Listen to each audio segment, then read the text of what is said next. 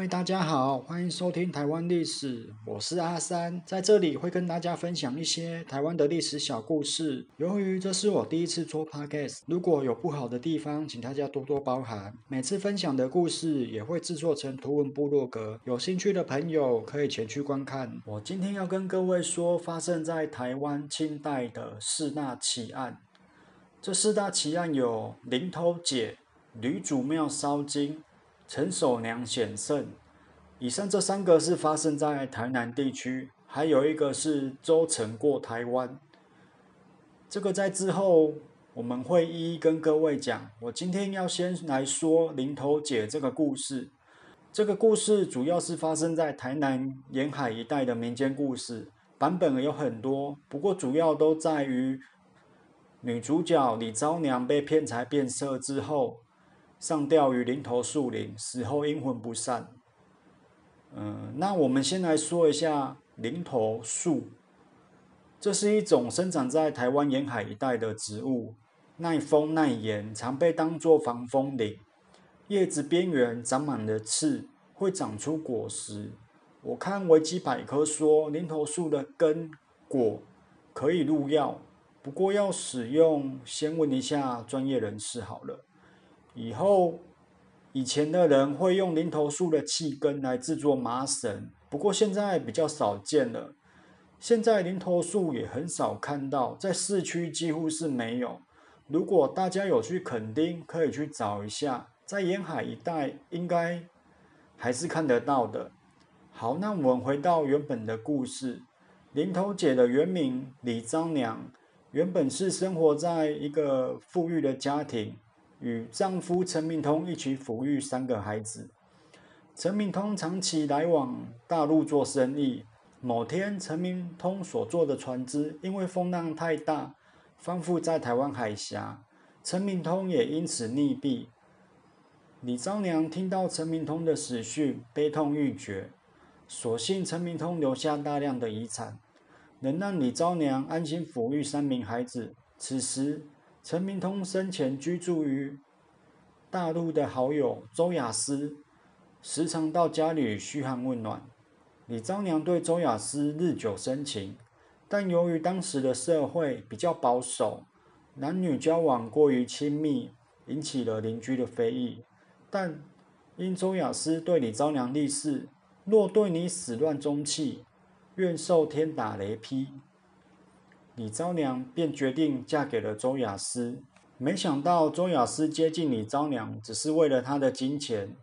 某天，周雅思想要去做生意，向李昭娘借钱。李昭娘思虑许久之后，还是决定借给了他。周雅思用了李昭娘大部分的财产，在台湾买了大量的蔗糖及樟脑，转运到香港转售，获取暴利之后，即回到大陆另娶新妻。遗弃在台湾的李昭娘，李昭娘完全不知情。周雅思已经回到大陆，日日夜夜等他他回来，但周雅思完全没有任何的消息。李昭娘身上仅有的金钱已经用尽了，生活陷入绝境。在两个孩子相继饿死之后，李昭娘在一个大雨的夜晚里。饿死了最后一名幼子后，上吊于林头树林。从此之后，林头树林就时常有女鬼出没。有贩售肉粽的小贩遇到了客人交予给他的银钱，回到家后竟然化成了纸钱。地方人士为了地方的安宁，于是募资新建了一座小祠，并尊称为林头娘，供奉香火。但奉祀并不能消除。李昭娘心中的怨恨。某一天，有一位来自大陆的算命先生来到了小池躲雨。李昭娘立刻与这位先生相求。算命先生见到李昭娘诉说着自己悲惨的事情之后，决定帮助她复仇，将她的魂魄收到伞下，带着李昭娘一起渡上船，渡过了台湾海峡。去到大陆找周雅思，找到周雅思住所之后，李张娘等待时机。某天刚好是周雅思二儿子的满月，周雅思在家中设宴，李张娘突然现身，把周雅思吓得神志混乱，像个疯子一样冲进厨房，拿出菜刀，杀死了自己的妻子及两名幼子之后自杀了。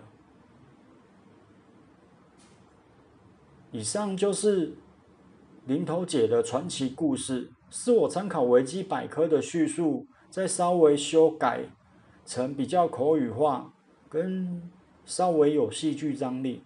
其实这个故事有很多的版本，但原则上都差不多，也有改编成电视剧、电影，甚至歌仔戏。各位如果有兴趣的话，可以去找来看看。这件事是否属实，基本上目前不可考了。